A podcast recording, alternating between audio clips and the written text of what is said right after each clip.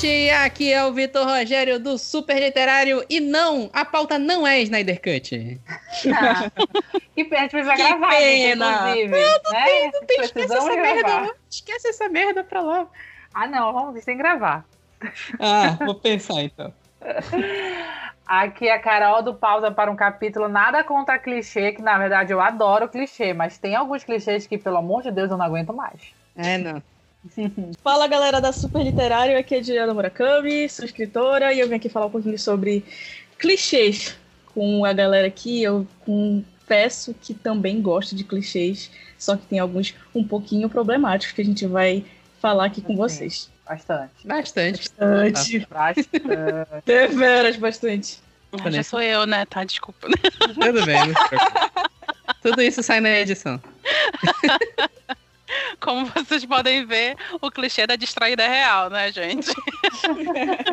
Esse Se é um tu bom clichê. construir, a- se tu É, construir a tua é. entrada em cima da- do negócio, eu deixo, hein? Exato. Não, já foi, já foi, é isso. Minha abertura tá aí. Tá ótimo, né? Tem clichês que são engraçados. né? Tem, tem. E é isso, hoje a gente vai fazer uma lista pra todo mundo passar ódio com um monte de clichê insuportável que a gente não aguenta mais ver na literatura, cinema, séries, tem tudo misturado um pouco aqui. E é isso, tudo isso e muito mais depois dos nossos recados de hoje.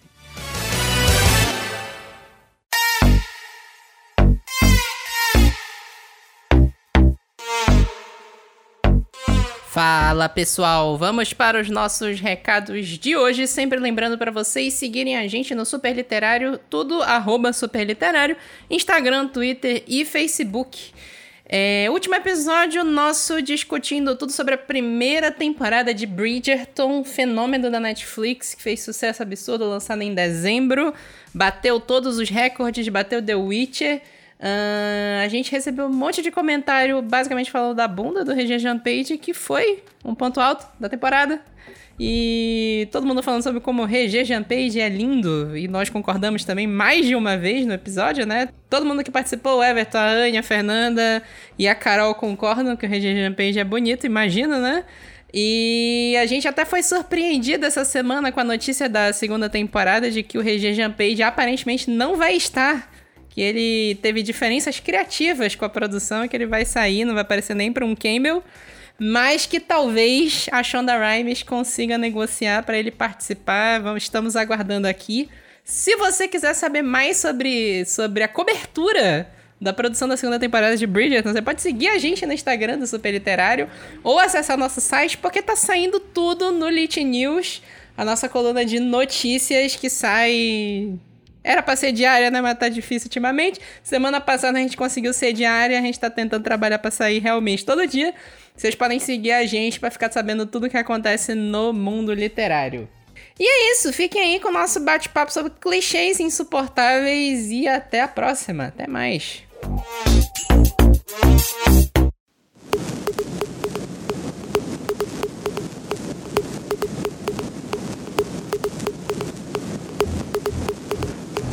Essa pauta aqui eu tinha pensado nela já faz bastante tempo e eu fiquei meio motivado com ela depois da discussão que eu tive, principalmente com a Vanessa, né, com sobre WandaVision, que a gente falou. A gente até arranhou um pouco esse papo, né? Principalmente a- quando a gente falou da Wanda, sobre pessoal comparando o final de WandaVision com o final de Dinastia M, que eu faço questão de repetir aqui que eu acho o final de Dinastia M uma merda. E sobre Mas aproveitando a oportunidade de novo. Aproveitando a oportunidade, sempre que eu puder exaltar e falar mal de alguma coisa que eu não gosto, falarei. Eu odeio o final de Dinastia como eu odeio o final da maioria das grandes mega sagas da Marvel e da DC também. E assim, é... clichê é um negócio assim. Até a Carol falou que ela gosta bastante de clichê. Eu acho que todo mundo aqui gosta de clichê, né? Todo mundo gosta de ter aquele Com certeza. comfort book. Aquele Gente, em comfort tempos book. de pandemia, a gente só quer final feliz. É nossa. Esse é o clichê que a gente quer. A gente quer ver alguma coisa dando certo, nem que seja na ficção. Entendeu? Então manda clichê, manda mais que tá pouco. Nossa, Pois é. Tem clichês que são legais. Tem muito clichê legal, clichê de romancezinho, beleza. Só que tem uns clichês que já deram no saco. Já encheram o saco pra caramba. E é, é esses que a gente quer discutir hoje. Pra ver se chega no- em autores, em gente que tá produzindo conteúdo. E pra passar a mensagem, gente, chega. É, bora evitar, galera, por favor. Bora dar uma pensada. Teve umas Exercitar a treta... criatividade, né? É, exercitar a criatividade, gente. Pelo amor de Deus. Teve treta recente, não sei se vocês acompanharam. Inclusive envolvendo clichês é, no, no Book Twitter. Não citarei arrobas, né? Mas. estamos no olho do furacão de uma treta de, de Book Twitter agora, não. nesse momento. Tô por fora, menina, de tudo. Mas enfim, né? é- é, a gente montou uma pauta aqui que vai passar por muita coisa aqui que todo mundo aqui, todo mundo que tá escutando provavelmente já viu em algum lugar, já deve ter visto criticado ou não criticado, e a gente quer botar uma discussão em cima disso. Então vamos começar aqui com esse ponto aqui, que eu acho que é o, eu acho que é o ponto que mais se discute ultimamente, que é o estupro como motivação ou como empoderamento. Ah, Hum, Ai, meu Deus do céu. Hum. Por onde Passo começar, raiva. né, gente? A gente já arranhou esse assunto em alguns episódios antigos e sobre falar que a coisa estupro não é empoderador, estupro não é uma motivação, estupro acontece e não deveria acontecer. E eu não- realmente não. Eu nunca encontrei um sentido pra tanta obra utilizar o estupro como a motivação pra um personagem. E ainda tem o extra que às vezes é a motivação de outro personagem, né? De uma mulher estuprada pra motivar um personagem masculino, por exemplo. Uhum. Oi. Sansa e Tion. Olá pra Pois é. vocês. Olá, Outlander. Outlander tá aí pra isso também. A Outlander, se bem que eu ia dizer que a Outlander inverteu essa proposta, porque é o, é o. Como é o nome do personagem? É o homem no primeiro livro, mas Só tem praticamente depois- é. uma cena de estupro por livro. Então, assim, a gente. São 10 livros, tá? Então, é basicamente isso. Inclusive, nesse, nesse argumento, dá pra incluir aquela babaquice que o pessoal sempre fala. Falaram muito na época de Game of Thrones, ah, mas é a Idade Média, então pode. ah, É, não, eu acho que tem que deixar uma coisa bem clara em relação a estupro e abusos é, em geral. É, é importante falar sobre isso em todas as mídias, em todas as plataformas, em todas as obras. É, é importante falar sobre isso.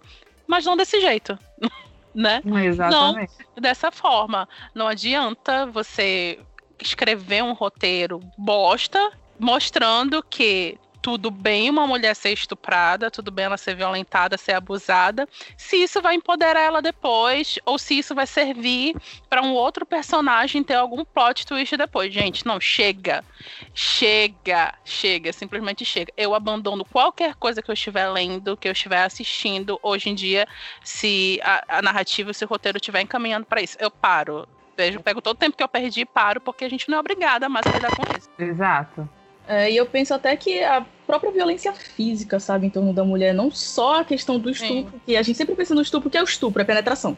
A Uhum. personagem sofreu isso, enfim. Aquela velha história da centralização do falo, do cara que vai lá e toma a mulher porque ele pode. Uhum. Enfim, mas acredito que todo tipo de violência contra a mulher que é utilizado pra motivar, principalmente personagens masculinos, os heróis, né? Sim. Afinal de contas, heróis precisam se motivar e como eles são apaixonadíssimos e algo e algo vai lá e ataca o objeto deles, do amor deles, que é a mulher, ele fica extremamente chateado. Enfim, eu acho que acho que gira em torno também de, de qualquer tipo de, de violência física, né? Sim, sim. É, É, mas tem o isso- lance também com a, com a própria. Usando, continuando com a Sansa como exemplo, por, é, é, ela, ela, vem, ela sofreu violência, se a gente pegar só a série, né? A gente sabe que nos livros também foi que. Na Guerra dos Tronos também foi assim. Na série, ela vem apanhando desde o momento em que o Ned morre. Tá, gente, é um spoiler de, de. Game of Thrones, né? Pelo amor de É, Mas Deus. acabou. né? anos. De Dez Deus, anos que horrível. saiu a não série. o que É. aconteceu no final da, da primeira Gente, temporada, pelo tá. amor de Deus, O gente. Ned morreu no oitavo, no, no oitavo episódio, sinto muito dizer. É, ela apanha no momento, do momento em que o Ned morre até, sei lá, ela fugir no navio, ela tá apanhando do. do, do tá esqueci o nome do menino, gente, agora. O Jo- Joffrey. Joffrey. Ela Joffrey. apanha dele, apanha da guarda dele, ela apanha, mas isso só ficou muito evidente e é bem interessante pensar nisso. Só ficou, essa discussão só veio à tona quando ela é estuprada. Né? Sendo que todos os sinais de violência psicológica e física já estavam ali desde o começo, sabe? Mas só se discutiu isso no momento em que teve aquela cena pavorosa dela com o Ramsay que ninguém gosta de lembrar. É uma coisa que dá para pensar muito em relação a essa coisa da violência sem o estupro é que dificilmente quando uma personagem feminina sofre algum tipo de violência numa ficção, ela não sofre um estupro.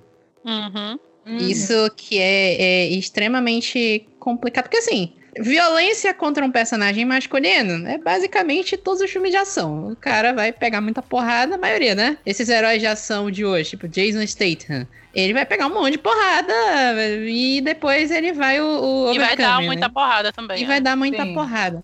A gente até tem uma, umas histórias que eles tentam fazer com, uma, com as mulheres de ação, assim, mas. É. Parece que eles têm. Quem cria esses roteiros tem uma fixação em botar o estupro que se a mulher vai, vai, sei lá, vai sofrer alguma coisa, tem que ser estupro. Isso me lembra muito uma HQ que todo mundo ama, que eu demorei muito tempo para ler, que quando eu li eu fiquei, gente, por que, que todo mundo ama isso aqui? Que é a Piada Mortal. Sim, sim, sim. Que muita. Eu, eu, eu, fiquei até. Na época. Eu, eu li na época em que o, o. Meu Deus, eu esqueci o nome do autor. É do Alan Moore, não é? Isso. Piada Mortal do Alan Moore, que ele re revelou, tinha na época, revelou umas cenas que não tinham entrado na, no, na versão final do, do desenho, que sugeriam que a Bárbara Gordon tinha sido estuprada. Mas não cortando isso, eu acho que ainda fica evidente, né? Pois é, aí que eu. É, mas, né? mas, mas, é isso. Depois eu descobri que as pessoas não acham que ela só tinha apanhado. Como assim, gente? A mulher tá jogada nua, Foi, sangrando mesmo? no chão. É. Não, pera. Ela só. Eu não acredito nisso. É sério. É sério. Mulheres que leram a piada mortal, leram essas páginas, chegaram no final também achando que ela só tinha apanhado? Não, é, na época o que eu descobri foi, ah, era, era um senso comum de que as pessoas não interpretavam que a Bárbara Gordon tinha sido estuprada nessa história. Não, e gente. que passaram a avaliar isso depois que revelaram essas imagens extras. Aí eu li, gente, como assim? A coisa óbvia na cara, né? Exatamente. Eu, fiquei, eu realmente, assim, primeiro, não vejo essa grandiosidade toda na, na Piada Mortal. A gente até discutiu bastante ela quando a gente falou do Coringa, que, ah. de novo, na época, é. foi eu, a, a Renata e a Carol discutindo, nenhum de nós três gostamos do filme. E tanto esse conceito de agredirem a Bárbara Gordon, e aí fica a discussão se foi uma agressão sexual ou não, mas ela foi agredida.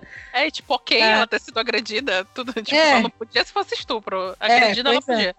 É. o, é, é, volta aqueles clássicos políticos, uhum. estupra, mas não mata, né? Exato. Parece, parece essas, essas doidices. E aquele argumento do ah, a diferença entre uma pessoa normal e um louco é um dia ruim. Aí, ah, não! Não! Não, gente. Isso é coisa de incel, né, gente? Vocês sabem pois disso. Pois é. Isso é coisa de incel. Então, ah. tipo, é, é, o Coringa também é basicamente isso. É, e não só isso. Gente, recentemente, acho, recentemente que eu digo, sei lá, ano passado, eu reassisti é, Taxi Driver. Nossa. E eu fiquei, meu Deus, eu acabei de descobrir o pai dos incels. é. é isso! Ele era um incel antes da internet. Sim, sim, sim. Exatamente. Sabe? E aí a mesma coisa do Coringa, tipo, é um incel, entendeu? É só isso. E o Coringa, na Piada Mortal, ele é um incel, assim, resumindo. No Coringa pois também. É. é. Presta atenção. Eu não sou romântico. Meus gostos são singulares. Você não entenderia. Eu acho que, inclusive, dá para emendar essa discussão que a gente tá fazendo do Coringa sobre a diferença de uma pessoa normal e uma, e uma pessoa. e um louco é um dia ruim. Porque o próximo argumento é justamente o clichê da mulher louca. Nossa, sim. Que é, de novo, de da Cheyenne, né? Ai, Deus. Até o final desse episódio, o Vitor vai repetir de, de Cheyenne quantas vezes? Vamos contar. Pô, pô. Mas é porque é justamente isso, né? Se tu pega um herói, de novo, o herói de ação, né? O cara é que arrebenta na porrada e aí ele vai voltar e vai quebrar todo mundo na porrada. Pega um filme, qualquer filme clássico do, do Stallone, do Schwarzenegger dos anos 90, era isso. Passa meia ele... hora o cara pegando porrada e mais o resto do filme ele matando todo mundo que deu porrada nele. E ele não é considerado louco. Não, né? não o pessoal urrava assistindo. Aí se é a mulher. Aí se for uma mulher, se for a Aí você Daenerys tocando dragão, fogo e- E taca fogo Louca, exatamente. descontrolada, histérica, Exato, desequilibrada. não, exato. Exagerada, não, perdeu a mão, exagerou, tá doida, tá louca da É, Daenerys. agora, gente, mas isso aí é Ai. uma construção muito é, cultural, assim, das sociedades patriarcais, porque se a gente for observar algumas lendas que existem é, desde a Ásia, da África e da América, a gente tem exemplos de mulheres dentro de, de lendas que se tornaram monstros por algum desequilíbrio, por algo que elas não conseguiram alcançar. né? Um exemplo é a Kyohime, do Anshin, que é uma lenda japonesa, e por conta de um amor não correspondido da parte dele, ela vira um dragão. E resolve atacá-lo Ah. e matá-lo. É isso, é louca. Mas o que, que aconteceu por trás, é. sabe? E aí Aham. eles implantam isso na cabeça da sociedade e os filmes o que, que reproduzem, né? Sim. Exatamente. Exatamente. Eu acho que tem muito. é, eu- quando a gente falou sobre o WandaVision, é, que foi o lance do, do trauma, né? Do, do pós-traumático. É, todo mundo ficou tipo, nossa, que coisa incrível. Olha só o Tony Stark. Um cara desse, um playboy, um cara, sabe, informado, inteligente, mas ele tá passando por estresse pós-traumático. Todo mundo teve a empatia, os- né, todo mundo virou mamileiro e mamilete, todo mundo tinha empatia pelo Tony Stark, e o Tony, incrível, lindo, perfeito. A, a Wanda não podia. A Wanda, não, tá errado. Ela não Que podia ter o período de luto dela. Ela não podia ter o período de luto dela, né? Tipo, ela. E o pior é isso, porque, tipo, o Tony, ele tem o período de luto, o pós-traumático dele, heroicamente, né? O herói heróico. A Wanda não, ela é uma. Menos, né? É, no sentido, no sentido de, tipo, ele usa aquilo tudo pra fazer algo no- pelo bem de todos, digamos. E no caso da Wanda, não, ela tá literalmente vale- manipulando a mente de todo mundo, entendeu? E é- até a construção dessa situação acaba é Uhum. um pouco é um pouco machista também, mas Sim. é completamente compreensível quando você pensa no, no tamanho do luto dela, né? Que Sim. perdeu, perdeu o irmão, depois perdeu o amor da vida dela, perdeu os filhos que ela nem tinha e tudo isso, uma complexidade de que o Tony que o Tony não tinha. O Tony era só um playboy. É. Entendeu?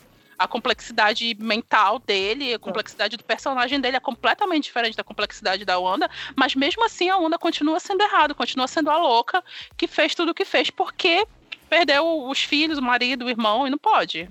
Não pode Ah, passar se- pelo se processo tu de luto. pensar bem, o, o Tony Stark ele é um playboy, não perdeu nada. É. Ele passou É, por um né? estresse pós-traumático que beleza. É, Sim. quase que Nova York foi explodida. Ele fica com trauma ali em Homem de Ferro 3.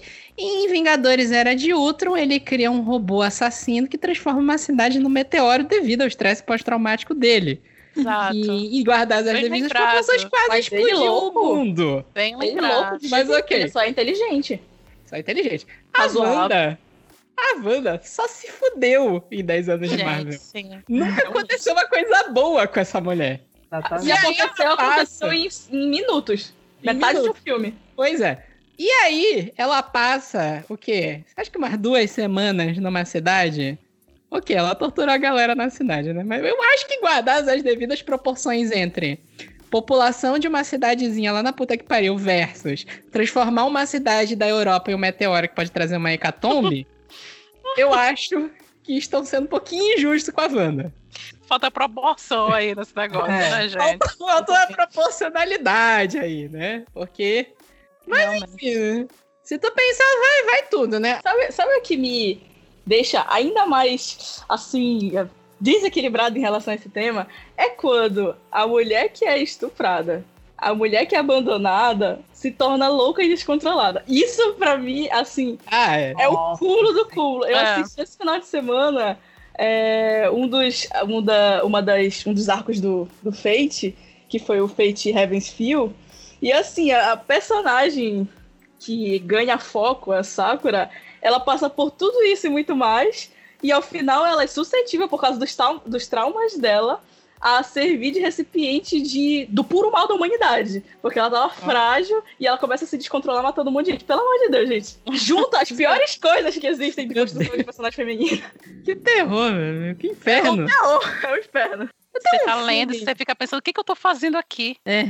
Ah, Tem, tem um filme que é muito terrível, Eu não sei se vocês já viram esse filme. Eu não tenho orgulho de ter visto esse filme. Eu vi meio obrigado porque meu pai tava vendo. Chama Doce Vingança. É uma trilogia. Nossa, já. Sim, Doce eu ouvi Vingança falar. Eu não nunca assisti, de mas já ouvi falar. É esse conceito que eu dei de um filme do Schwarzenegger. De ele vai passar meia hora pegando porrada e aí ele vai se vingar de todo mundo. Só que, na verdade, é uma mulher protagonista e essa meia hora de pegar porrada é meia hora ela sendo estuprada no filme.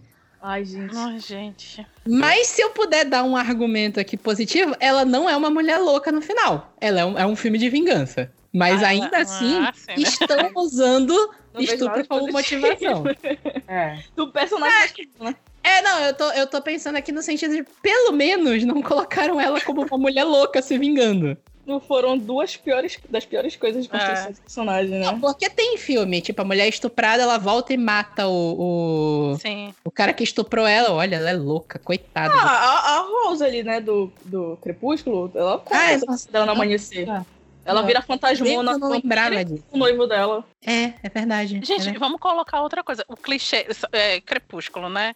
A menina, gente. Vamos lá, vamos lá, gente. Vamos lá, vamos lá. Vamos Ai, Olha, peraí, só an- antes de começar, eu tinha jogado Crepúsculo lá pra frente.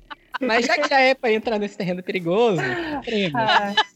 Vamos lá, né, gente? Vamos a lá. menina, a menina, coita Ah. bichinha. Gente, é um amigo pra conversar com ela, gente. Não, não tem. Não Não tem. tinha Só, um só tem entrar amiga escrota. Eu tô passando aqui por esse romance que eu posso morrer a qualquer minuto. Qualquer segundo. Se eu cortar o dedinho do pé, é, se eu cortar o dedinho do pé, eu posso ser atacada por uma dezena de vampiros e eu posso morrer a qualquer minuto. Mas vou ficar aqui porque vale a pena. Amiga, o que é isso, pelo amor de Deus? Olha, vai cena vai ela olha pro cara e se apaixona. O cara entra na, na lanchonete, Ah. né? Fazendo Ah, não, cara de é poucos clássico. amigos. Nossa, maravilhoso, O cara né? pálido, Homem aquele, pálido, magro daquele jeito. Gente, que é isso, garota? Quase do Aí ela olhou e se apaixonou, né? Ela olhou e se apaixonou. Que é isso? Va- Vale um comentário que ia- ser mais pra frente, mas a Juliana até me, me, me sugeriu aqui a gente falar sobre essa forçação de barra de rivalidade feminina. E o Crepúsculo é 100% isso, porque as amigas da, da Bella são todas escrotas com ela. Aham. Elas É, todas passam é a ser escrotas com ela a partir da hora que elas percebem que a Bella conseguiu a atenção do Edward, dos caras cools da escola.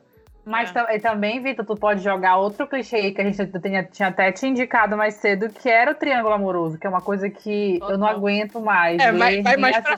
É o próximo, aliás. Sabe qual é o né? Crepúsculo? Gente, Eu- já eu ficou, já, já misturou É, tudo aqui. Já trouxe Manda isso. ver, Mas manda assim, ver, gente. manda eu Crepúsculo vou- trouxe tudo. A Eu realidade vou é trazer um disclaimer aqui, um aviso. Eu gosto de Crepúsculo, tá?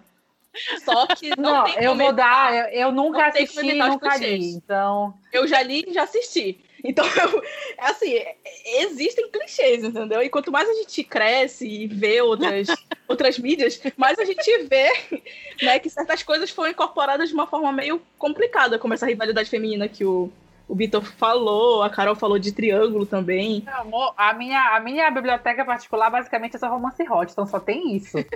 Então, É um dos clichês que É a gente aquele botou aqui. botãozinho, né? Aquele botãozinho. Eu entendi, aceito continuar. Exatamente. Um dos Isso aí. clichês que a Carol sugeriu aqui da pauta, vou até adiantar ele, que foi Triângulo Amoroso, que a gente já começou a falar aqui. Hum. Eu pensei num livro que a Carol falou 50 anos atrás, que eu não lembro, algum, algum livro de que é hot, que Hum. tem al- alguma coisa que, que é misturada com rock, com os ah, cantores. não, eu não esse livro é muito escroto.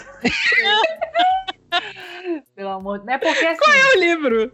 É, ai, peraí. É, acho que é Rockstar, uma coisa assim. Rockstar, é Rockstar, é, Rockstar. É. Ah, assim, o problema do triângulo amoroso em si é que a mulher acaba sendo, saindo- sempre saindo como a escrota da situação. Sim. Entendeu? Uhum. É, ela tá enrolando os dois caras. Se ela é, é, to- é, resolve ficar com um, ela tá deixando o outro que é lindo, maravilhoso, perfeito, pra ficar com o outro que é bad boy, que é não sei o quê, ou vice-versa. E sempre acaba nesse momento que a mulher acaba sendo a escrota situação no final da, do- do- da história, assim, por qualquer decisão que ela tome. Até se ela teve uma decisão de ficar sozinha na história, ela tá sendo escrota porque ela de- decidiu ficar sozinha e ela ficou enrolando o cara toda a história, entendeu? Então, assim, é bem complicado. E assim, ainda tem gente que perde muito a mão. Muito a mão quanto a isso. É, é verdade. Ela- eu, é eu bem- vejo, eu vejo que em aréns e de anime, por exemplo, os caras são endeusados, porque tem várias meninas afim dele. Ah, Exatamente. Sim. Os haréns de É, anime. anime, anime, principalmente os shoujos mais antigos, os que tem triângulo amoroso, é um negócio que beira o doentio. Eu não, É. eu não vi os antigos. Assim, Nossa, tem até uns, uns animes assim, shoujo, que beira ser doente e o, o negócio da paixão ali que eles criam é foda. Ave Não tem condição não, cara. Falando em triângulo amoroso, é, eu queria indicar um negócio que é que é maravilhoso. Assim, eu, eu ia falar que é o exemplo do ruim e do bom, porque mostra como esse clichê é super problemático, que é a série Crazy, Girl, é Crazy Ex-Girlfriend. Eu tenho falado de Crazy Ex-Girlfriend já tem uns meses, porque eu, eu ignorei Crazy Ex-Girlfriend por muito tempo. Só Porque esse título, o ti, exato, o título já te dá um nervoso, já te dá um tremor, Dá. um negocinho, um ódio aqui dentro do coração. Mas, gente, é ironia. Assistam. Ah, simplesmente assistam Crazy Ex-Girlfriend. Esse lance do triângulo amoroso. Na verdade, todos esses clichês que a gente já falou, que a gente ainda vai falar, eles são abordados nessa série. É, e ele- a série subverte todos. Todos, todos, todos. É a coisa mais incrível e mais linda e mais engraçada do mundo. Tu ri e chora na mesma proporção. É, é um negócio assim. Eu, eu não recomendo se você tiver depressão, tá? Se você tiver depressão e ansiedade, eu não recomendo. Ou então assiste um de cada vez, assim, vai devagar, porque ele realmente pega pesado aqui dentro. Enquanto Mas- estiver na pandemia, não recomendamos, né? É, não faça como eu, que assisti cinco temporadas em duas semanas. Nossa. É, Senhora. pois é. Mas assim, valeu por umas 10 sessões de terapia, entendeu? Eu recomendo. A parte do Triângulo Amor, eu não vou falar mais nada porque é spoiler, mas recomendo. Aproveitando, aproveitando a deixa. Vou já anotar aqui. Não, vale, vale o disclaimer, já que se entrou nesse assunto, né? Eu posso falar por mim como macho escroto que já fui e que ainda sou, se desconstruindo, que eu já tratei ex-namorada minha como é, ah, essa é a minha ex-doida. E tá errado, gente. Tá Ah, eu totalmente sou ex-doida também. Eu sou ex-doida. Assim, Ai, eu, com, toda- eu com certeza Toda ser mulher, toda mulher que, é, que com tem a ex já é- vai ser a ex-doida alguma vez na vida. Se não foi, vai é. ser. É, Já foi, tá no ser. currículo de algumas. De, pra- que foi passado pra algumas pessoas aí, com certeza. é, tá no pacote, né? Eu acho que a gente nasce, aí já nasce assim, tipo, ó, esse aqui nesse momento vai ser a ex-louca. Exatamente. Mas é, a pessoa em questão era uma pessoa que tinha um problema psicológico, mas mesmo eu chamar uma pessoa que tem problema de psicológico de doida, tá errado. É, Exatamente. na verdade, acaba sendo pior, né? Acaba sendo muito pior. É melhor Então- falar mal da relação e não da pessoa, sabe? E, e tem um negócio também uma que vale tóxica. comentar, que se- é uma relação tóxica. Eu tive uma Ou relação abusiva, tóxica, sei. abusiva. Chamar a pessoa de doida é uma forma de eximir ela do que ela fez também. Uhum. Então, não usem esse termo. Eu, eu tô falando assim, eu como uma pessoa que já usou e que se arrepende muito disso. Não façam isso. Não repitam em casa, querido. Não repitam em casa.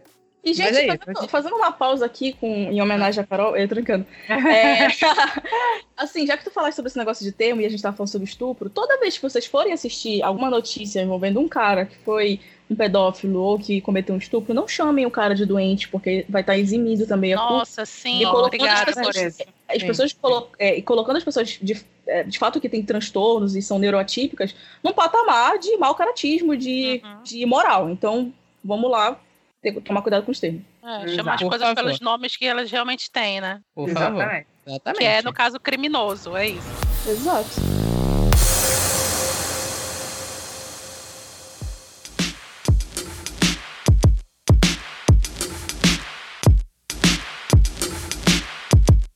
Então, voltando aqui pra nossa pauta com um que a gente pulou aqui, que é o personagem gay de estimação. Ou como Ah, algumas ó. pessoas chamam, o gay chaveirinho.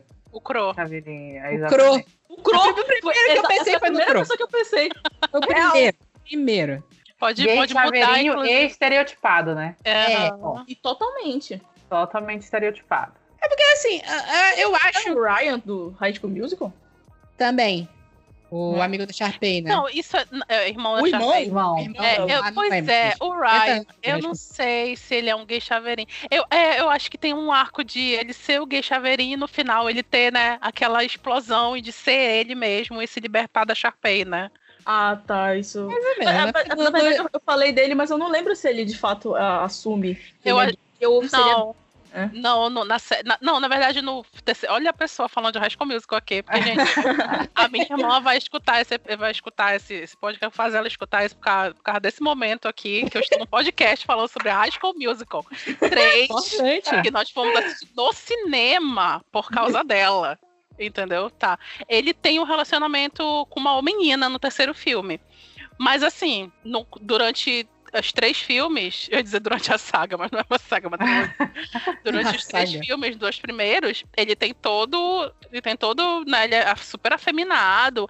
Ele é aquela figura do, do menino que gosta de Broadway, né? Que gosta de musical, o artista, que também é o, o cara que é artista nos filmes, ele é muito estereotipado também, né? Porque o cara não pode ser um homem hétero e gostar de E musical. não tá performar a masculinidade. É, não, não, performar a masculinidade. Isso me Exatamente. aborrece também.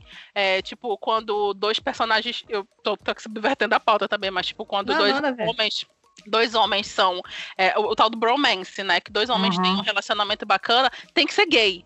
E não tem, É. gente. Não, Não, não tem, tem que ser entendeu? Aí toda Exatamente. vez que pegam e transformam isso num relacionamento gay, tipo, ok, ser gay, tudo bem.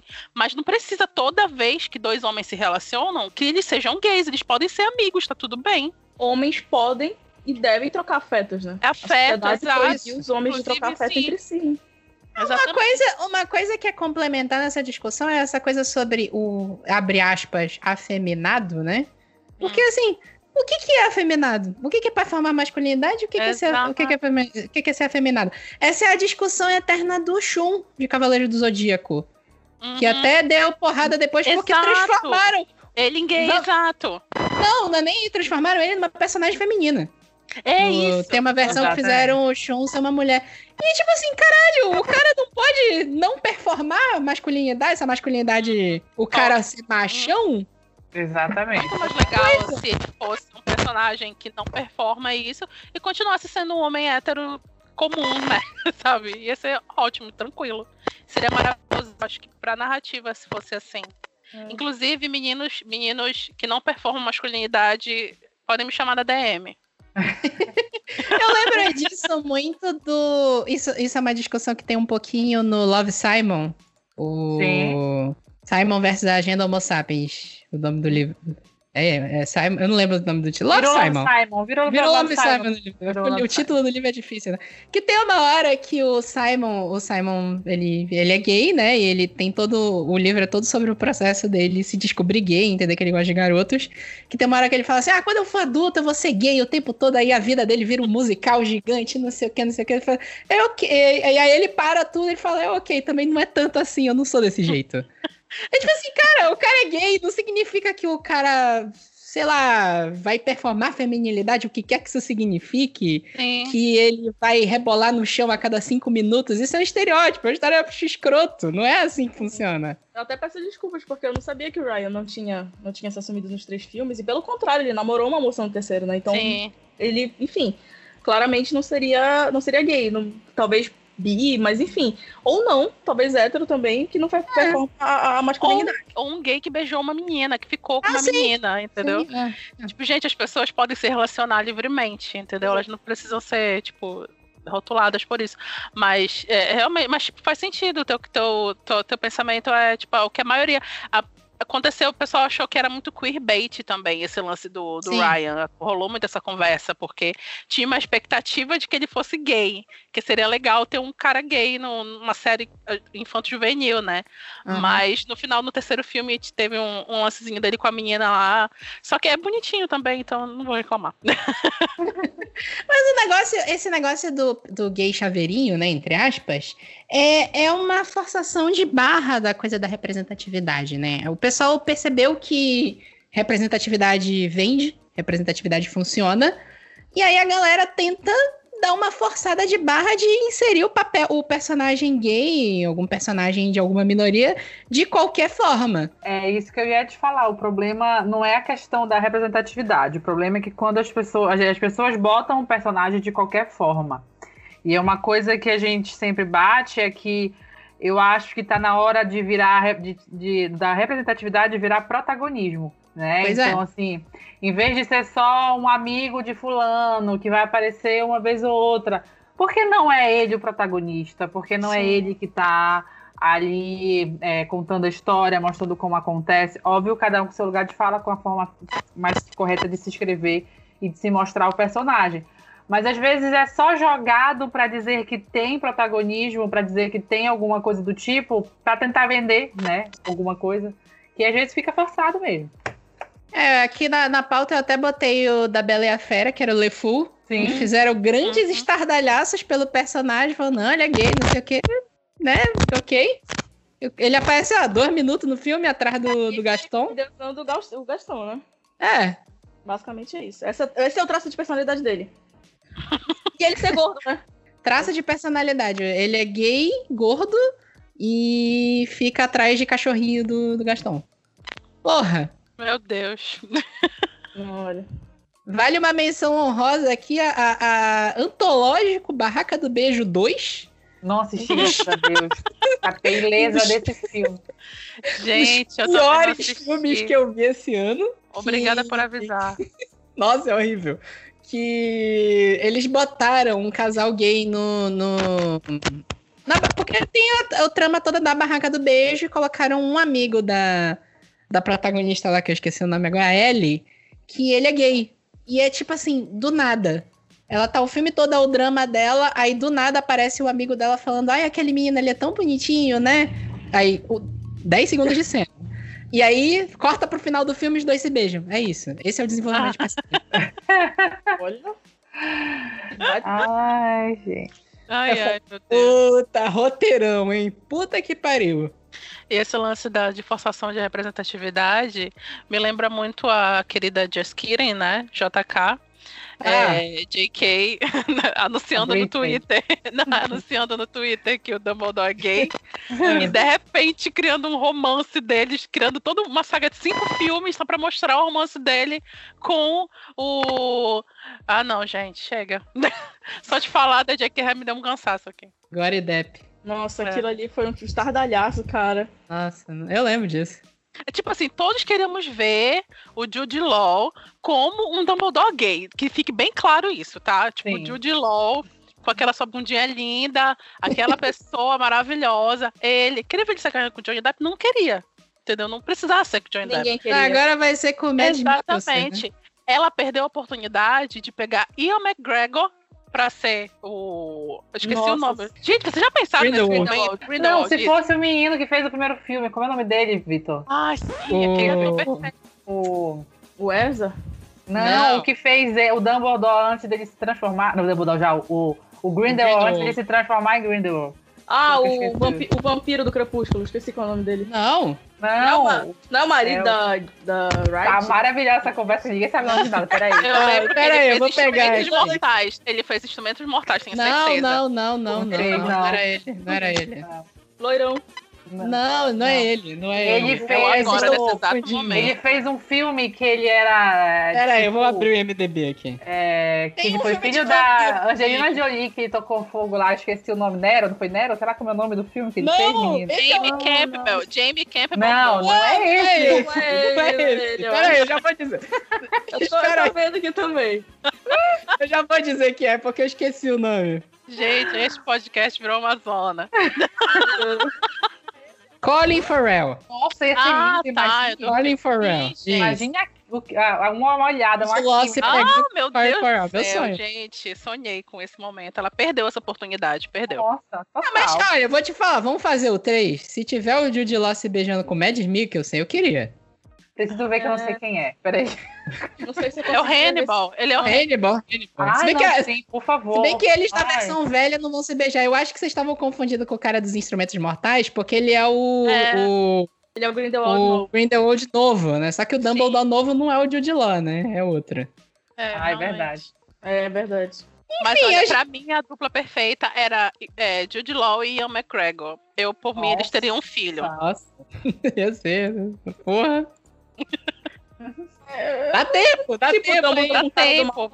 Eu até volto a assistir essa merda. Mas, gente, com, a, com a JK Rowling na produção, isso não vai acontecer nunca. Ah, eu não vou assistir. Não vou gastar Não. meu dinheiro, não. Não, o, o, Eu já não o gastei no, nos crimes de. Grindelwald. Eu, Eu, falei, vi, não eu vou dar essa merda, não vou dar meu dinheiro pra essa mulher. Nossa, eu vi essa merda. A minha irmã me arrastou, eu vou denunciar, que é Liliane Coelho. Ela me arrastou pro cinema pra eu ver essa merda com ela. Ela não gosta desse filme também. E eu não gosto. Ela, ela, ela odeia menos Quem que eu. gosta, Eu gente, mais esse disso? Pelo amor de Deus. Existe E- gente que gosta? Eu acredito nisso.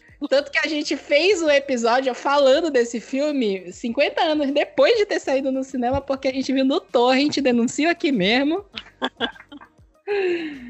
E se Ai, sair o 3, o Torrent vai cantar de novo. Com certeza. Presta atenção. Eu não sou romântico. Meus gostos são singulares. Você não entenderia. Então tá, voltando pra pauta agora. Te perdeu todinho com a pauta do. Ah, maravilhoso, né? O próximo ponto é o Tough Love, o amor difícil. Ou, né, Ou que, que sempre é classificada, né, com a personagem feminina que tem função de redimir um personagem masculino. Ai, puta Ah, merda. nossa. Isso é basicamente tu- a maioria dos romances hot da, da- do, do início dos anos 2000. Ah, é. Entendeu? Dá pra Basicamente é, aqui, é, é o é. enredo É, e. Nicholas Sparks também, né, gente? Nossa, Nossa, sim. tem Ele, ele construiu, ele tem um império baseado nesse clichê. É, Nossa. totalmente. Tanto que eu botei aqui 50 tons de cinza, eu acho que é o, o, o exemplo Ai, mais flagrante disso. Sim. E no final, basicamente, os dois estão tão, tão, é, sequelados, né? Crepúsculo, que a gente já citou aqui, que é totalmente isso. Inclusive, eu fiz uma menção honrosa aqui, episódio 9, com a Rey e o Kylo Ren. Ah, gente. Ainda bem que eu não assisti essa vergonha. Oh, meu Eu fiquei Deus, impactada gente. com aquela cena, é.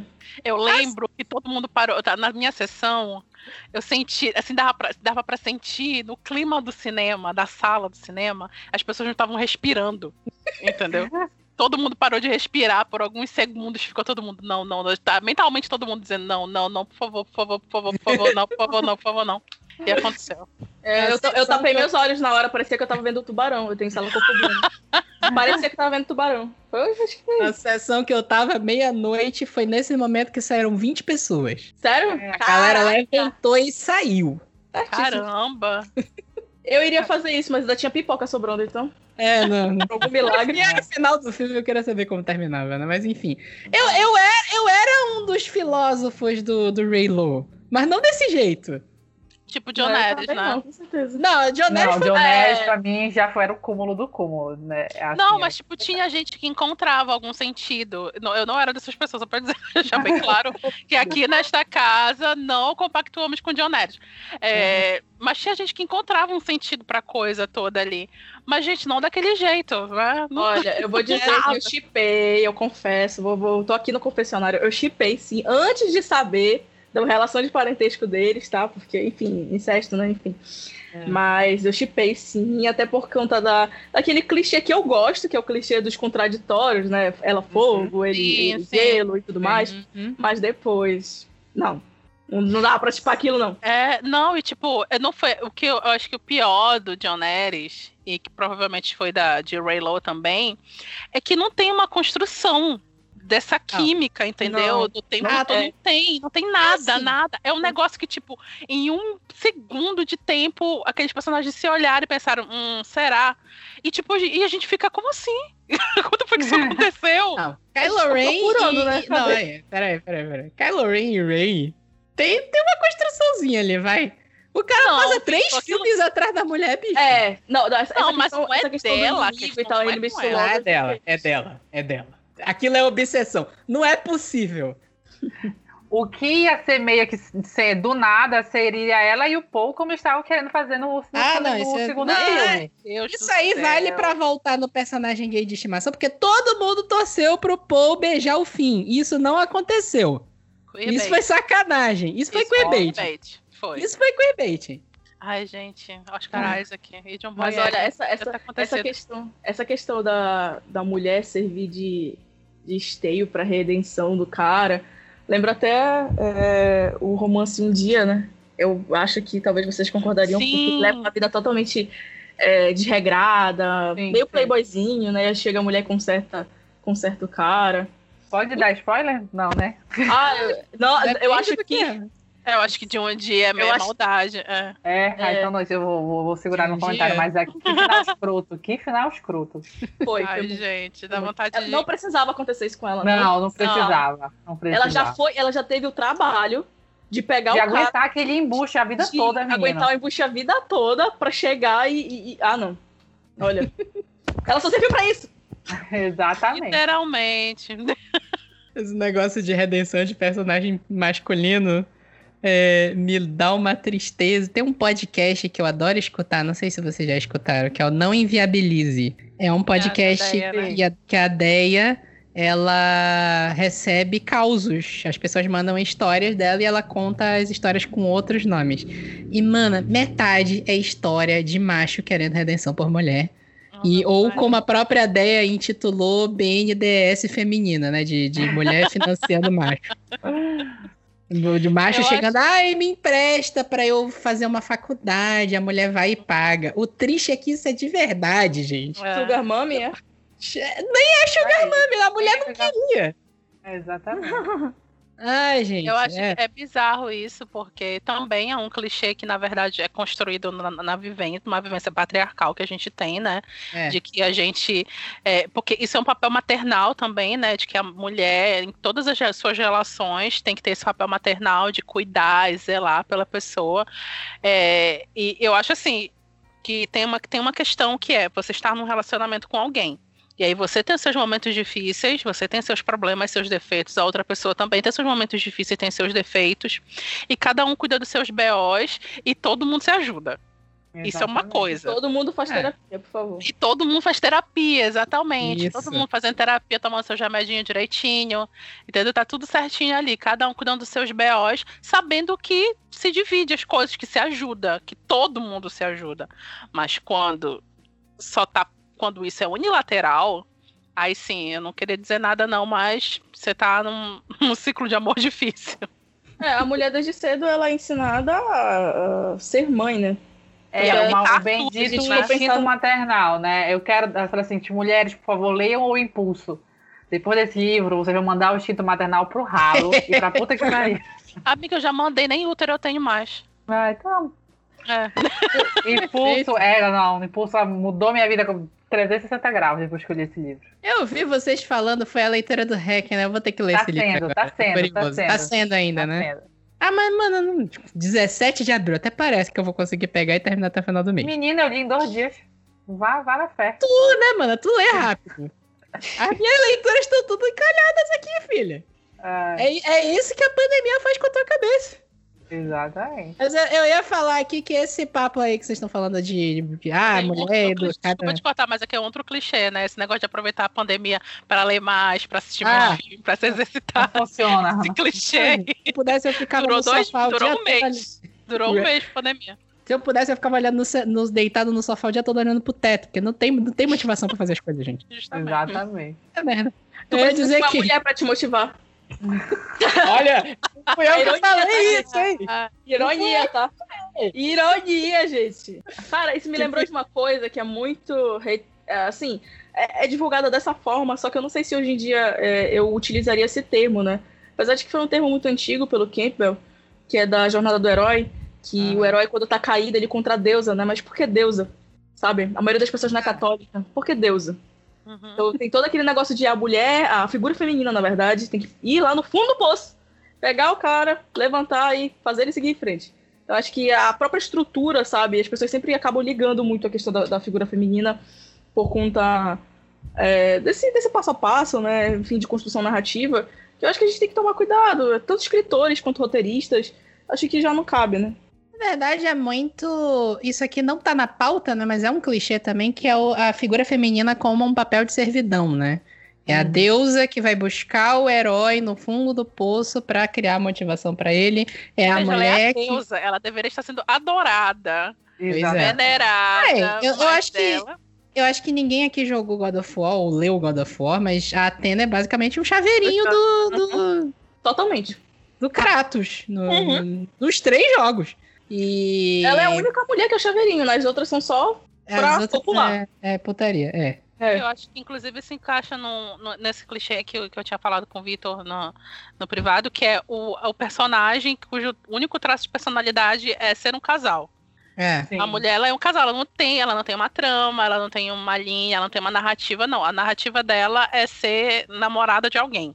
É. Abre aspas, interesse amoroso. Interesse amoroso de alguém, exatamente. É, isso é um negócio que é muito aprofundado na ficção científica, essa coisa da, da servidão feminina, que até de- recentemente eu me toquei que veio para o mundo real, né? Isso é uma discussão, não sei se vocês viram Ex Machina, por exemplo. Dá não. Ex Machina é, é um filme interessante, tem uns conceitos legais ali. Ou qualquer livro do Asimov que tu pegar, a mulher tá sempre na servidão. E quando criam uma androide feminina, ela tá pra servir o cara que criou. Claro. E- O Ex Machina tem toda uma discussão lá sobre o Android, se o Android passou no teste, tá, em- tá conseguindo se passar por uma pessoa normal. É uma mulher e ela foi criada pra servir o cara.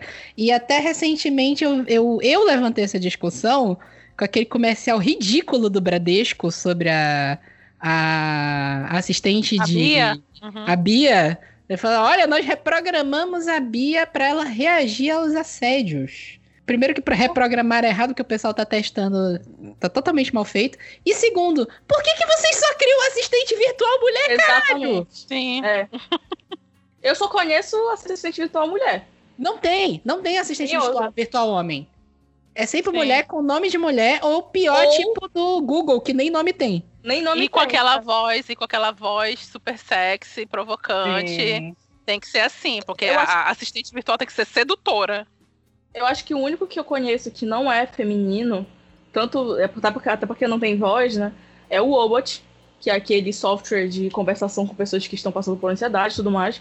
Só que a gente associa ao masculino, mas é, o Obot ele não performa nada, né? Então, ele é um robô. Ah.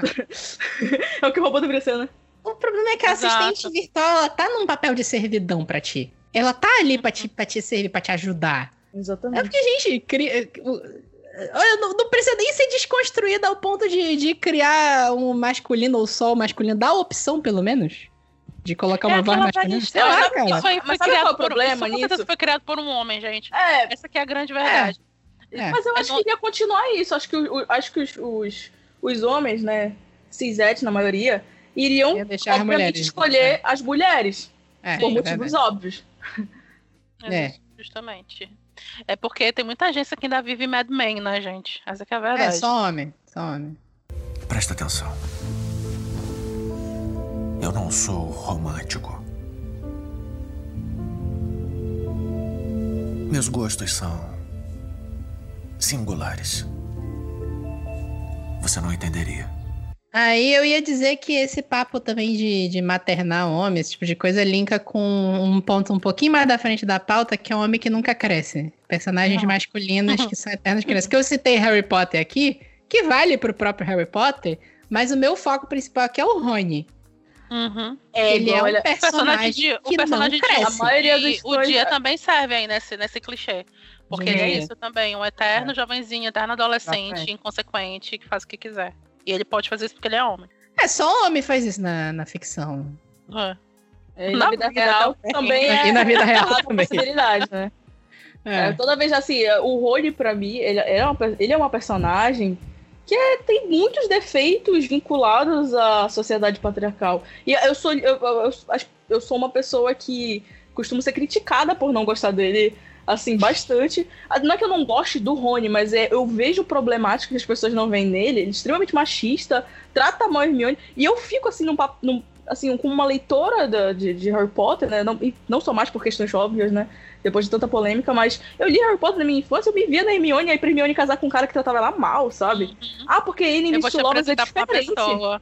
Eu preciso te apresentar pra uma pessoa. O nome dele é Sidney Andrade. Ele é o apresentador do podcast Estação 21, que antes era o Estação 93 Quartos, que é um podcast sobre que era sobre Harry Potter, exclusivamente sobre Harry Potter. E o Sidney, desde o episódio 1 do Estação, ele fala isso do Ronnie. E, E as todo mundo pessoas- ficava acusando É, ele. as pessoas, ficavam, as pessoas ficam com ódio, mas, poxa, isso é tão óbvio de enxergar, Aham. sabe? Uma, uma, uma pessoa que tá carregada lá com aquele sentimento de que eu sou homem, mas eu não tenho as minhas coisas porque meus irmãos mais velhos tiveram, eu não, não as pessoas não me dão atenção porque eu não me sinto bom para fazer as não me sinto bem pra fazer as coisas, eu não sou o melhor da turma, eu não sou o melhor disso, o melhor daquilo, e ao mesmo tempo uma pessoa que, poxa, é, parece que não cresce, sabe? Não assume as responsabilidades, tá sempre criticando a, a parceira dele, a Hermione, por ela assumir as responsabilidades dela, por ser uma pessoa estudiosa.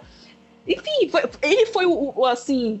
ah, eu lembro do primeiro filme que eu fiquei extremamente ma magoada assim de ver, porque eu acho que todos nós já sofremos bullying alguma vez na vida. Uhum. E ele provoca o choro dela, Sim. sabe? Para as pessoas chegarem e dizer, ah, mas é porque ela gostava dele, mas putz, então quer dizer que a pessoa que eu, eu gosto de me tratar mal, eu preciso Uhum. ficar com ela? Que é um clichê muito repetido pra gente na Sim. infância e adolescência, que aquilo se o menino implica com você é porque ele gosta de você. Gosto de você, A gente, a gente ouve muito isso na infância. Isso é verdade. Eu ia dizer também que o, o Rony, ele ainda, ainda, ainda piora. Porque, assim, eu odeio criança amaldiçoada. Eu, eu peguei ranço da JK Rowling, não tenho o que dizer, acho que todo mundo pegou.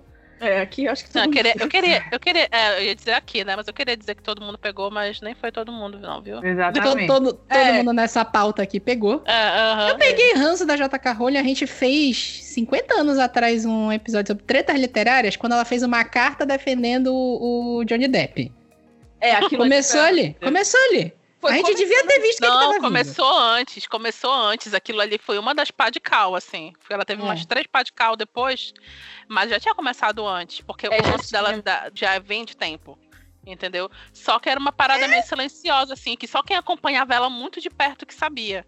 Entendeu? Não tinha explodido ainda. Freebaiting também com Dumbledore, isso já, já tinha Sim, polemizado, já, tinha, já tava de olho nessas situações. Tem toda uma discussão sobre a JK Rowling e, e queerbaiting, e- mas é, eu odeio Criança Amaldiçoada. É- é- era isso que eu queria falar. Eu odeio muito Criança Amaldiçoada. Eu gostava muito de Harry Potter. Eu não consigo dizer que eu deixei de gostar de Harry Potter, porque eu ainda acho um bom livro, apesar da aquela coisa de. Como é uma coisa que eu acompanhei muito tempo, eu ainda não me acertei com esse negócio de separar o autor da obra. Eu ainda tô pensando o que, que eu vou fazer em relação a isso. É porque tem o fator nostalgia, que é muito Tem. sentimental. Pois né? é. Demais, demais. Esse é E isso é problemático, só que, de novo, eu não sei como resolver isso, sinceramente. É sentimento, pensando- é difícil de lidar, porque é sentimento, né? Então. Mas Criança Amaldiçoada, eu tenho um ódio por esse livro. Eu tenho um ódio tão grande por esse livro, porque ele destrói tudo que tava do, do- do lore que tinha sido criado até aquele momento. E o Rony casou com a Hermione, e o Rony é mais insuportável do que nunca. Sim. Cada realidade que aqueles meninos voltam, Vai o piorando. negócio piora. Exatamente. Cara, eu- eu- esse livro é uma, total perda, é uma total perda de tempo. Eu imagino que o espetáculo em si, né? Você está lá imerso na experiência do espetáculo, seja uma coisa diferente, você tem outro sentimento, outra coisa. Mas ler aquele negócio, gente, que perda de tempo. Que raiva. Que ele pega toda uma construção de, sei lá, 20 anos. E destrói tudo. Aí fica todo mundo insuportável naquele negócio que Todo ninguém mundo aguenta. Eu quero que morra todo mundo logo de uma vez, entendeu? É só isso. Do- Porque enfim, o É, Voldemort cancela. dele. Cancela essa merda toda e dá pro Sim. Voldemort. Deixa ele ganhar, é mais fácil. Exatamente. A- a- o Rony tá casado 50 anos já com a Hermione, a Hermione é ministra da magia, e ele é insuportável ainda, caralho. Ele é uma criança. pavê, ele Ele é não uma criança do cresce. pavê. Continua tratando ela mal. Exato. Tá tratando ela mal, isso que é foda. É, é- puta que pariu. Ela é Nossa, a ministra da magia. Ela é a pessoa Ela é suprema do magia, mundo. cara. Ela é a, é a pessoa suprema do mundo da magia. E ele é um escroto total com ela em todas as, todas as realidades. Amiga, algo errado não está certo. Isso é Fico sério. pensando o, o Amiga, quanto até isso para. pode ser prejudicial para as pessoas que cresceram inspiradas na Hermione. Eu não, eu não consigo enxergar o quanto isso pode ser positivo, o, o quão belo as pessoas acham que é um relacionamento dos dois, porque ele começou a gostar dela depois que teve ciúme. Isso também é doentio, sabe? Esse clichê eu acho que não é muito, muito positivo, sabe? A pessoa só reconhecer que gosta da outra porque fica com ciúme. E você Por está escrevendo conta isso de crianças. posse? Lembre se você está escrevendo isso para crianças. Olha a mensagem que você tá passando para as crianças, gente. Basicamente a mensagem Ai, é: você, menina, Pois é. tem que ser foda. E quando você é foda, você precisa casar com um cara que te trate mal. Porque, enfim, né? Não é seu papel ser foda, talvez. Casar É, com e tem que ser um cara mediano, um cara medíocre, exatamente. Ai, Mas não, é, a gente, a gente focou nessa parte do homem que não cresce muito no Harry Potter, né? Harry, o próprio Harry Potter também é um personagem, ele, ele não cresce, ele demora muito pra fazer qualquer coisa que seja e fica de Tá, muleta gente, nos é, outros mas- personagens. Não, mas o Harry é um menino completamente traumatizado. É uma Não, é, completamente Eu acho, eu, diferente eu do acho que eu não encaixaria ele nisso. Eu também eu acho não que ele encaixo- tem Acho que ele tem um isso. problema de, de atenção. Tipo, eu acho que ele gosta de ser muito centro de atenção, mas ele é protagonista, né? Então, acho que. Mas o Rony é insuportável, mas vale citar o próprio 50 Tons de Cinza que eu falei, o Christian Grey, é um personagem tota, que é um personagem traumatizado, mas até aí, né? Hum. É, é um, é um cara que, a, que tenta se colocar como o fodão, mas ao mesmo tempo vê na, na Anastasia Steele uma pessoa pra maternar ele, que é um negócio totalmente doente. Muito. O, o Edward do Crepúsculo tem um pouco desse argumento também. O cara tem 117 anos, a menina é uma adolescente de 18, e ainda assim ele, é- ele tá, é- é- ela tá maternando ele de certa forma. Gente, cá, vamos falar do Eduardo de novo. Só mais um, só mais um ponto aqui. Pode Vamos conversar de novo isso daqui. O cara tem 117 anos e ele continua se comportando como adolescente. Como é que. Qual é o sentido disso, entendeu? Porque quando o vampiro é mordido, o cérebro também trava nos 17 anos. Exato, é- eu tenho essa Ah. impressão. O cérebro trava também, tipo, a- então você, trava. você trava. fica pra sempre com a aparência da, do- da, da idade que você foi mordido. E o cérebro também? É O que, que é isso? Esse menino entrando com boné de beisebol na escola, o que que tá acontecendo? Meu Deus, Posso, não. Tu, falando, tu falaste nisso da, da questão de estar sempre com a mesma idade. Vou filosofar um pouquinho aqui. Nada a ver. O final, o final de Crepúsculo é o final, assim, em termos do, dessa sociedade moderna que se preocupa muito em estar sempre é, bonita esteticamente e os mais velhos não são considerados bonitos, né, os idosos. É o final feliz, assim, supra-sumo pra modernidade, né? Galera fica junto lá ricos, núcleo familiar elegante Belíssimos. E É, jovens mundo- a vida toda. Ah, mas o- os Volturi já termina. pensaram nisso. Eles estão ali controlando a quantidade de vampiro que aparece pra não ter uma crise financeira, pô. Pensou toda essa galera imortal aí, todo mundo rico? Não tem, não tem, não tem como. Ai, Deus. Tem É a solução, essa é a solução pro, pro capitalismo, gente. A- Aro Volturi, ministro da Economia. Sim. Vai fazer um trabalho muito melhor que o Paulo Guedes. Ah, mas quem não faria? Quem não acha que o- trabalho melhor que o Paulo Guedes? Quem tu acha faria? que o Aro, o Aro vai querer botar imposto em cima do livro? Não vai. Provavelmente não. Provavelmente não. Eu acho que quem tá no poder é o Thanos, viu? Porque, olha, pra... infelizmente, E Pra tá essa- conseguindo, né? tá conseguindo. É, não precisa nem de ar do infinito, filho da Uhum. puta. Por Nojento. falar nisso e por falar em Thanos, gente, me lembra muito a Gamorra também. Que, Nossa! Né? Nossa. Acho que a Gamora cabe em quase todos aqui, né? Vamos conversar aham. Precisamos falar sobre Gamorra. Precisamos. Precisamos falar sobre Gamorra. Pode começar leve falando que ela pega o Peter Quill pra, pra ser mãe também, né? Exatamente. Ela adota o cara. Ela adota, o adota, cara. adota. Exato. Ela adota o cara com e uma família, né? É. Porque ela tem que dar tudo pra todo mundo ali. Daqui, porque todo mundo que tem a criança, tem o adolescente, tem o, o antipático, que é o Rocket, que é o tá reclamando de tudo o tempo todo. É o Gente. pré- é o- é pré-adolescente, né? É, o pré-adolescente, exatamente. E o que essa menina, gente? Aí depois por quê? Pra ela morrer, o pai dela jogar ela do, num penhasco pra acontecer isso. Simples. E ninguém, e é ninguém né? fazer. É, e ninguém fazer um funeral homenageando ela, que nem. Ah, gente, não, chega. Esse filme. é isso.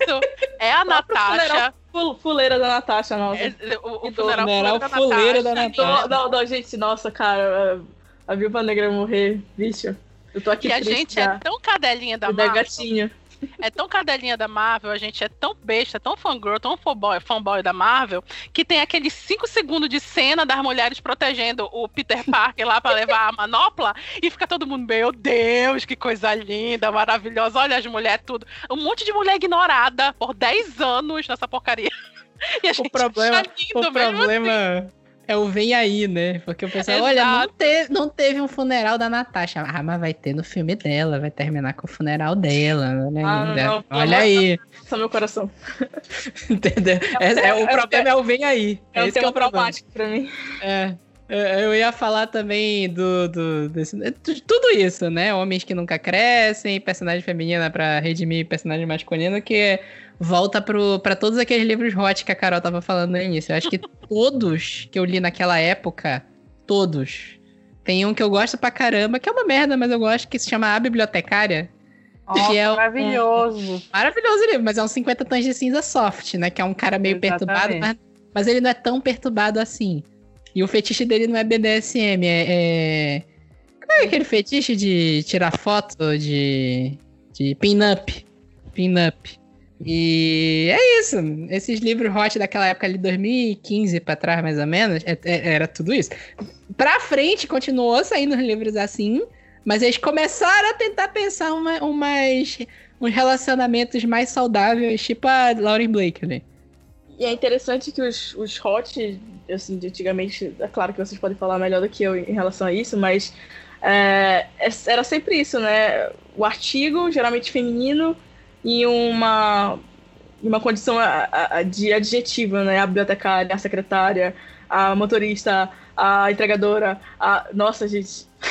tipo, que É, não, disso, não, o, o- do, no início dos anos 2000 pra cá mudou bastante. Era muito esse perfil de personagem feminina submissa e inferior, né?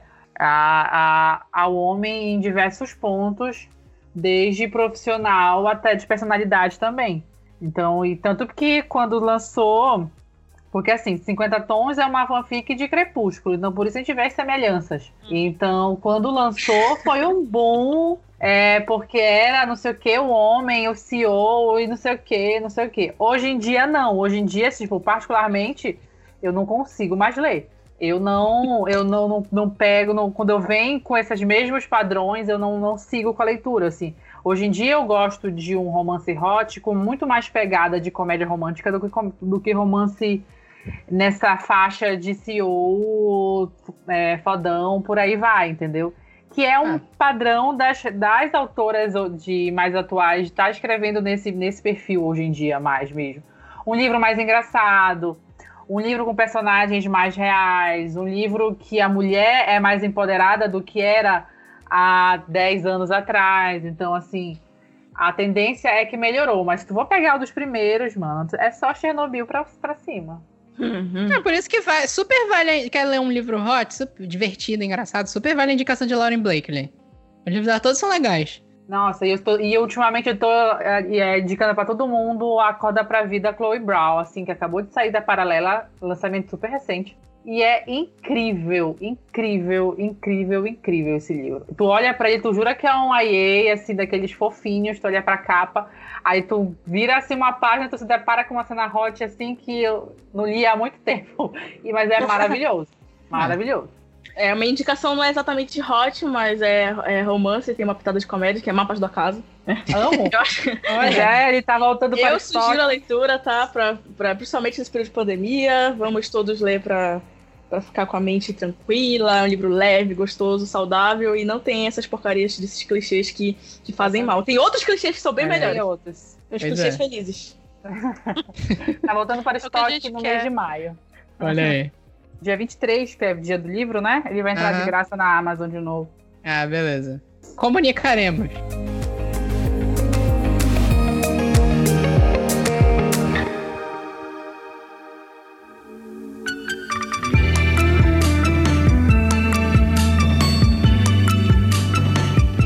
Passando aqui para mais dois clichês que eu acho que são complementares. O primeiro é amigo barra interesse amoroso que quer controlar a vida sexual, amorosa e profissional do outro. E o personagens emocionados, amor à primeira vista. Que em geral é um.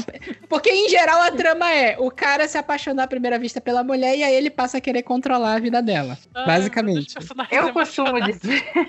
eu costumo dizer que eu não acredito muito em amor à primeira vista. Eu acredito não em existe. tesão à primeira vista. É. Sim, Entendeu? justo. Então, assim, é bem complicado. Aí entra cre- Crepúsculo, entra por aí vai, assim, 50 tons, que foi amor à primeira queda, aí por aí vai, né? É, amor à primeira queda. Mas assim, eu a parte do clichê do amigo, é, eu particularmente assim, eu gosto não desse clichê do amigo que tu pontuaste aí, né? Mas assim, às vezes eu gosto daquele negócio de melhor amigo, você nunca percebeu, tá aqui do lado, blá, blá, blá, e você descobre que ele é apaixonado por você e aí vai a sequência da, da história. também. Eu gosto desse Mas- clichê também. Mas não é desse clichê que eu, Eu tô falando. sei, por isso que eu tô falando. mas Amor à esse primeira clichê. vista. É. Assim, aí tu falaste também no clichê do amigo, esse que eu tava falando. E Não. assim, Não, é porque o clichê do amigo é o amigo que quer controlar a vida da outra Sim, pessoa. Eu tô citando sim. diretamente aqui Barraca do Beijo de novo. Ah, sim. É, por isso que tá aqui, porque eu odeio esse filme. Eu não Barra assisti livre. o segundo, eu não consegui sair dos cinco primeiros minutos. Nossa, é pior. Ah, É- nossa, é muito pior que o primeiro. É muito ruim, sair dos primeiros minutos. É, Esse do amigo interesse amoroso que quer controlar a vida, é, ele é muito. E acho que do personagens emocionados também, principalmente o 500 dias, o 500 dias com ela, é, é muito aquele lance do- da pessoa que. do cara que idealiza mulheres, né? Do Isso. tipo, da- do, do momento em que ela faz uma coisinha fora da curva. Do que ele tinha Exatamente. idealizado, do que É. ela é, do que ela deveria ser. Aí o cara surta. E, fica, e aí o lance do gaslighting é muito pesado, tipo, no Sim. Diabo Veste Prada, Total. quando é, tu percebe o que aquele cara tá fazendo com ela, tu fica tipo, meu Deus, que cara desgraçado. A gente já teve. Corre, que é cilada. A gente já até teve essa discussão aqui, porque a gente falou, acho que dele no o Embuches 2. A gente tem uma série de episódios Sim. que é sobre Mais um é, episódio embustes lista. masculinos. Procura embuches esse é masculinos bom. em 2. É maravilhoso episódios. dois. Porque eu- é porque eu saí do, da gravação de WandaVision prometendo que eu ia ah, ouvir o Galãs Feios. E me prometeram que iam me chamar para pro Galãs Feios parte 2. Vai Estou ter, aguardando, inclusive. Tem alguns eu episódios épicos nesse podcast, inclusive É. Missão Impossível, Efeito Fallout é outro que você precisa assistir. Eu vou Escute, ouvir. escute. O Galãs Feio, eu passei um domingo inteiro rindo, ouvindo. E é tipo, eu acabei de ouvir, do nada, eu tava fazendo qualquer outra coisa, do nada, começava a rir, lembrando de alguma coisa que tinham falado no podcast. Gente, pelo amor Muito de bom, Deus. cara. Esse episódio é muito Mas bom. ainda não aceitei que colocaram o Charlie Hannan, tá? No, no- eu vou deixar, vou deixar, vou deixar essa, essa indignação aqui, porque eu só falei no Twitter. Eu vou deixar essa indignação aqui, eu preciso da réplica. Vai acontecer, vai acontecer. Mas eu ia dizer, no, no Embustes 2 a gente falou do namorado da. Eu nunca lembro o nome de personagem nenhum do Diabo. Veste Prada, tirando a Miranda. Mas o personagem da menina do Diabo Veste Prada, que até no episódio seguinte mandaram uma mensagem falando que. Tem uma fala dele dizendo que ele preferia que ela fosse dançarina de, de boate se ela tivesse um pouco mais de dignidade no trabalho dela. E que a gente ficou assim. Ela, Meu tipo, Deus mandaram essa cena como argumento pra defender ele. tipo assim, Sempre não, tem, né, ele, ele tá preocupado com ela. Como assim? Preocupado Gente. com ela numa das grandes, numa das maiores revistas de moda do mundo. Eu- Não, gente, não. Gente, ela não fica com ele, não, né? Não, não, pois é, termina com eles conversando, né? Tipo, super conversandinho ali, mas não fica claro que eles Eu voltaram. não lembro direito, mas na minha Eu cabeça o, o livro tinha um final e o filme tinha outro, eu não lembro direito. Faz, eu faz, li. faz um tempo. Mas. É, é- é- Assim, ela. Obviamente é um livro que a mulher tá passando por assédio moral no trabalho dela. Miranda é uma escrota. Sim. Mas assim, E a discussão tinha que ser é. essa, né? A discussão tinha que ser essa. Não o cara querendo definir o que, que a mulher vai fazer ou não.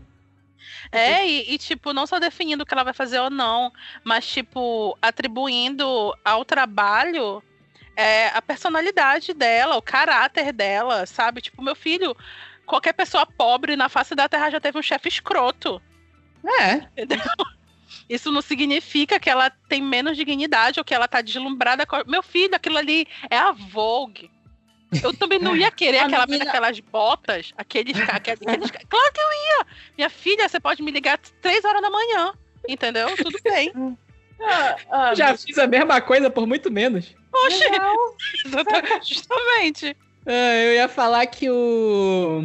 O que eu tava falando, Barraca do Beijo, isso é em dobro, né? Porque tem a Ellie, que é a personagem principal, que ela é amiga do Lee, que quer controlar a vida dela e com quem ela pode ficar. E ela tem o cara que ela é apaixonada, que é o Noah, que também quer controlar. No, no primeiro filme eles não estão namorando ainda, mas ele é interessado nela. Só que ele também quer ficar na galinhagem. Então, como ele não chega a nenhuma conclusão, ele resolve que vai impedir ela de ficar com os outros caras. Porque, né, ele tá apaixonado, né? Infelizmente. Infelizmente mesmo. Porra, mas ok, né? Esse negócio de personagens emocionados e amor à primeira vista eu citei Perdida aqui também, da, da Karina Risse. Na verdade, todos os livros da Karina Risse, basicamente, né? Ah, ali a gente. É uma outra pauta que. que ah, ah, é, é caso de perder a amizade por causa desse livro. Então vamos, vamos mudar de assunto. Olha, inclusive, voltando a citar High School Musical aqui, que é um Hum. ótimo exemplo às crianças sobre não controlar a vida da namoradinha, entendeu? Porque no 3, a Gabriela resolve fazer uma faculdade num lugar que é muito longe do Troy. Hum. Aí sabe o que, é que o Troy faz? Ele implica com a menina? Não. Troy vai fazer uma faculdade que fica no meio do caminho.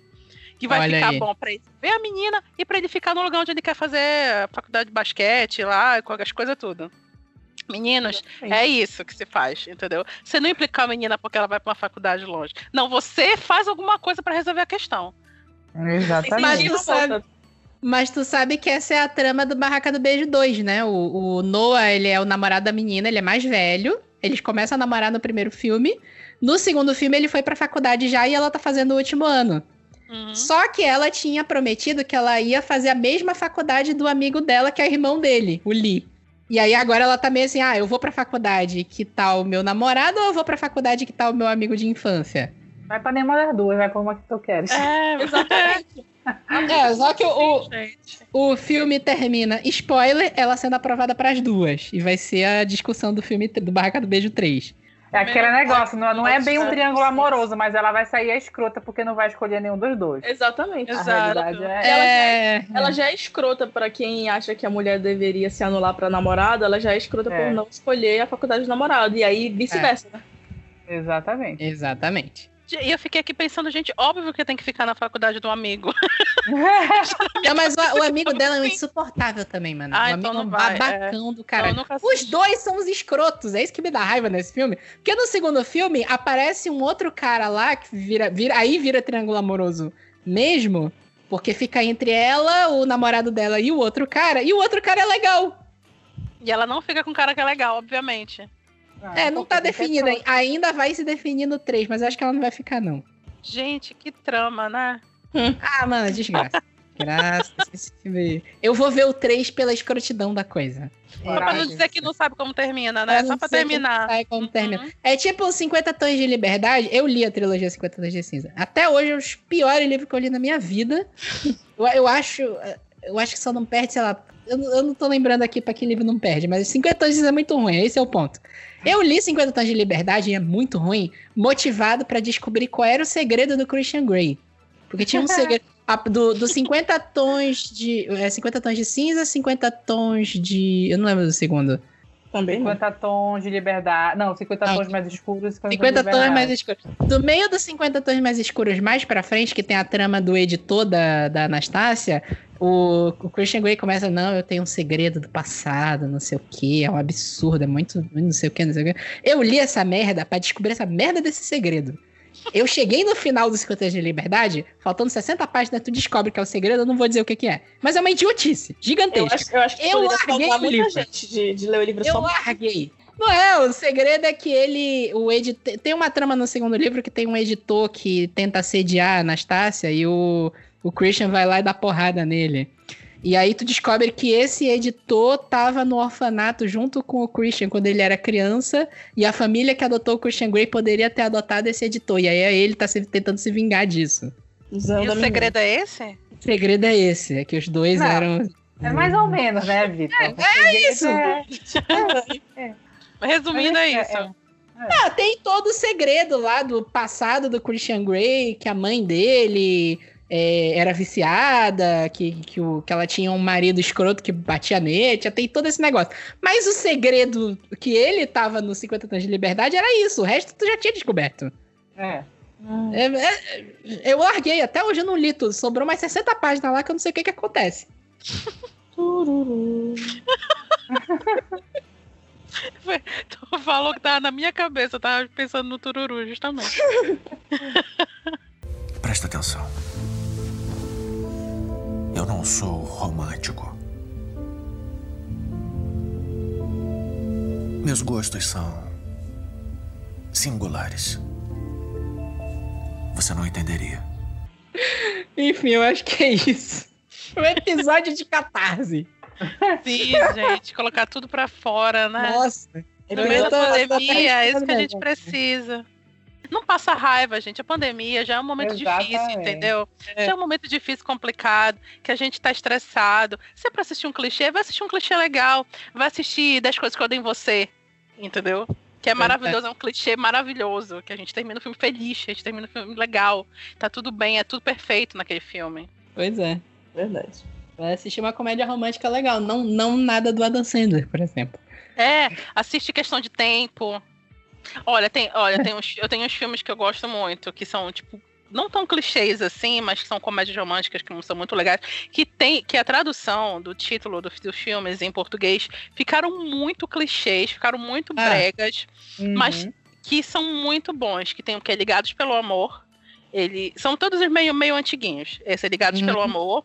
É, Histórias de Amor, que na verdade o nome do filme é Liberal Arts, que eu não sei por que, que, tra- que traduziram pra Histórias de Amor. Ah, qualquer coisa. É, e qual era o outro? É, questão de tempo também, tem um brinde Questão de tempo amizade. é muito legal.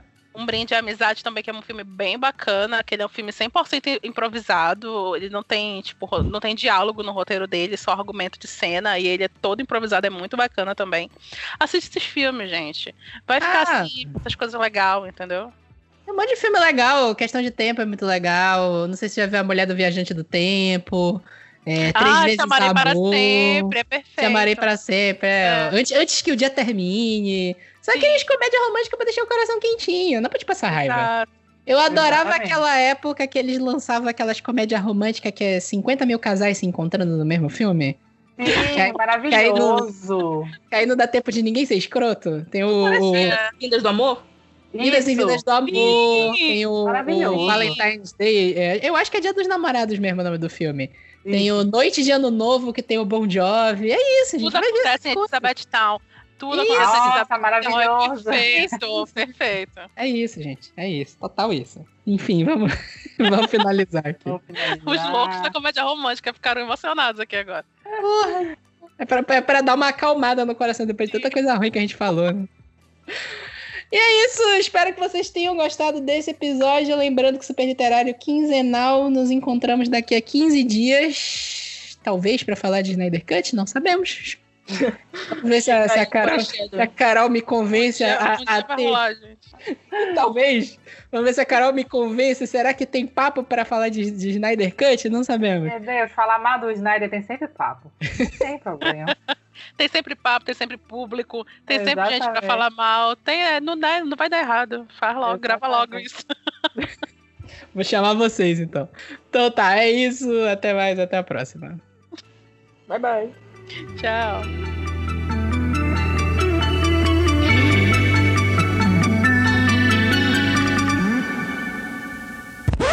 Tá, recado fica pra depois. Até porque eu nem li nada ainda que mandaram. Ah, gente, estou essa preparadíssimo. caos. Foi Bridgerton, é só o pessoal falando da bunda do, do Regis Page. Ei, Vitor, e tudo que a gente falou basicamente aconteceu, porque a gente tem mania de que o que a, o, às vezes a gente grava alguma coisa, faz evento, a série acaba. A gente gravou o podcast e o Regê saiu da temporada seguinte. Não, mas ele vai voltar, ele vai voltar. Temos fé. Shonda está pessoalmente envolvida na negociação e vai voltar pra segunda temporada sim. Se Deus quiser, por favor. Por favor. Nem que seja pra um camel. Nossa, total. Mas sabe um negócio que eu ia complementar disso? Que quando a gente fala de violência. Pera aí. Deixa passar o Vin Diesel aí. Estão gravando o 10. Estão gravando o filme 10. Ah, é. Esse é aqui em Belém, né? É aqui que vão achar o dinossauro. É o que falta.